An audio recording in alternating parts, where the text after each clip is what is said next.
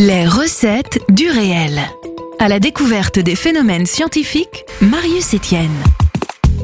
Bonjour à toutes et à tous. Nous sommes le mercredi 25 octobre et dans exactement une semaine, nous pourrons enfin nous revêtir de nos plus beaux costumes de zombies, vampires, petits poneys et horreurs en tout genre, car ce sera Halloween, un jour très attendu en Amérique du Nord et encore assez boudé en France puisqu'il s'agit du seul jour de l'année où les enfants peuvent vadrouiller la nuit en quête de sucreries sans avoir à être punis. Lorsqu'on parle d'Halloween, nous évoquons cette fête païenne datant d'il y a plus de 2500 ans et qui rassemblait les villageois celtes autour d'un grand feu dans le but d'éloigner les mauvais esprits à travers leurs costumes étranges et leurs danses folkloriques. C'était donc au départ un jour très festif qui a très vite été transformé au cours du siècle dernier par la culture américaine en un prétexte pour rester à la maison, se blottir sous un plaid et regarder l'intégrale des films Conjuring.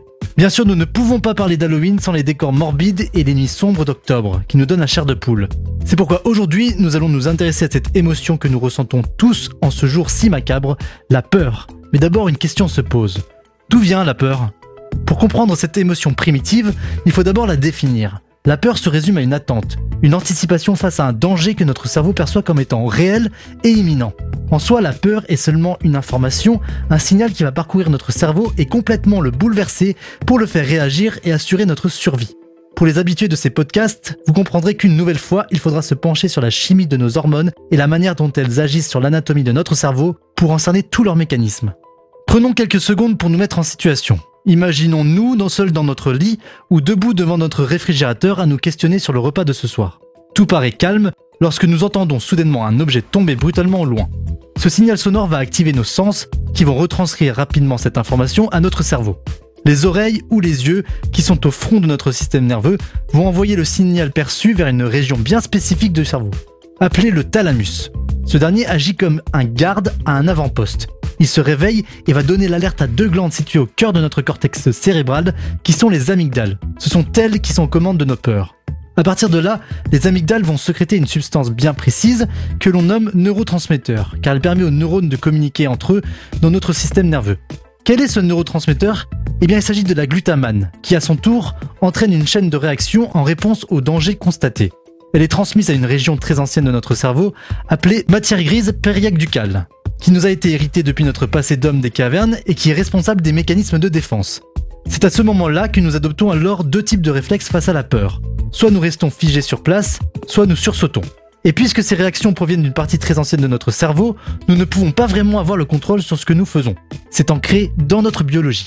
En parallèle, l'information est également relayée à une autre région centrale de notre cortex que nous appelons hypothalamus, qui entend la sonnette d'alarme retentir et ordonne la mise en activité de toute une chaîne de production d'hormones.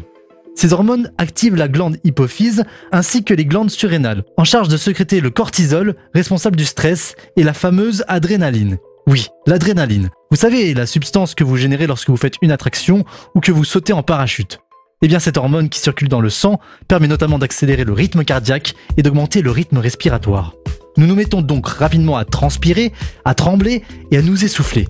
Quant à l'hormone du stress, le cortisol, elle maintient notre cerveau en état d'éveil, ce qui nous aide à mieux nous concentrer sur le danger, et envoie un shot de sucre dans le sang pour que le glucose puisse stimuler nos muscles et nous préparer physiquement à faire face au danger ou bien même courir de toutes nos forces.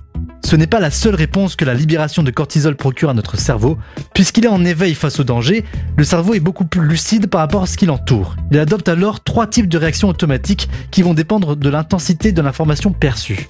Si l'intensité de l'information est faible, comme pour un bruit soudain qui retentit près de nous, notre première réaction est de nous figer, de rester vigilant et d'être beaucoup plus concentré sur nos sens. Lorsque l'intensité est plus forte, comme pour le cas d'un prédateur qui se dirige vers nous, notre cerveau a encore le temps de traiter l'information et de prendre une décision. Nous allons donc réagir en fuyant pour s'éloigner le plus possible de la source du danger.